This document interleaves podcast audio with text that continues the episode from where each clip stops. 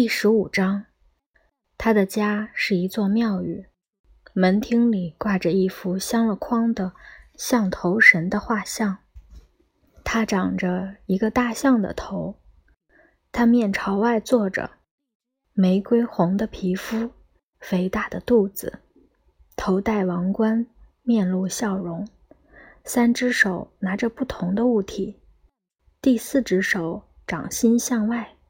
在给人祝福，向人问好。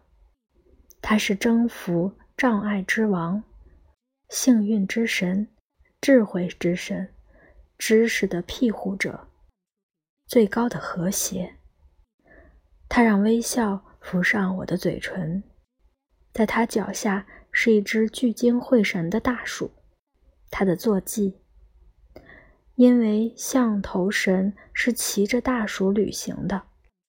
对面墙上的画是一个朴素的十字架，在起居室里沙发旁边的桌子上有一幅镶了框的瓜达卢佩圣母玛利亚的小画像，鲜花从她敞开的斗篷里散落下来。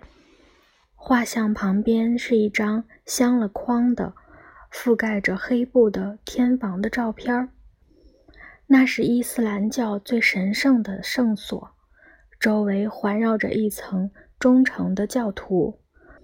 电视机上有一尊武王形象的湿婆铜雕像，他是宇宙的舞蹈之王，控制着宇宙的运动和时间的流动。他在无知这个魔鬼的身上跳舞，四只胳膊以舞蹈姿势伸展着。一只脚踩在恶魔背上，另一只脚提在空中。当武王把脚放下时，他们说时间就停止了。厨房里有一个神龛，神龛放在一只碗橱里。橱门被他换成装饰着浮雕细工的小拱门，拱门部分挡住了晚上。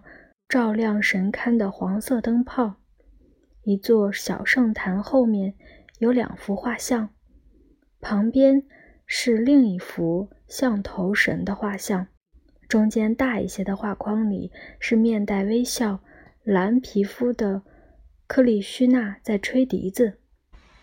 两尊神的额头上方的玻璃上都有红色和黄色粉末的痕迹，在圣坛上。有一只铜盘子，里面有三座银像，神的代表。他用手指指着，一一向我说明：吉祥天女，化身为雪山女神的女神之主萨克蒂，还有克利须那。这次是手脚并用，在爬着顽皮孩子的形象。在两尊女神之间，有一尊石雕的约尼林加湿婆，看上去像中间竖着一个男根的半个鳄梨。这是印度教的象征，代表着宇宙的男性和女性力量。盘子一边是放在垫座上的一只小海螺，另一边。是一只小小的银子做的手摇铃，四周放着米粒，还有刚刚开始枯萎的鲜花。很多东西上都轻轻涂了黄色和红色。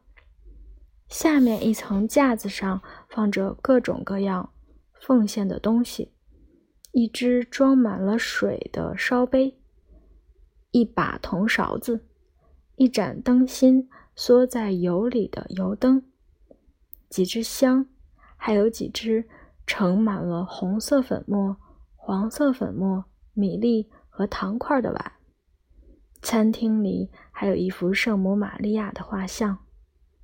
在楼上他的办公室里，电脑旁边有一尊盘腿坐着的象头神的铜雕像，墙上。挂着一尊从巴西买来的木雕十字架上的耶稣像，角落里放着一块绿色跪垫。耶稣的表情丰富，他在忍受痛苦。跪垫躺在自己清清爽爽的地方。跪垫旁边，一个矮阅览架上放着一本书，书上盖着一块布，布中间有一个阿拉伯字，绣得非常精细，有四个字母，一个 alif，两个 lam 和一个哈。这个字在阿拉伯文里是“上帝”的意思。阅览架上的那本书是《圣经》。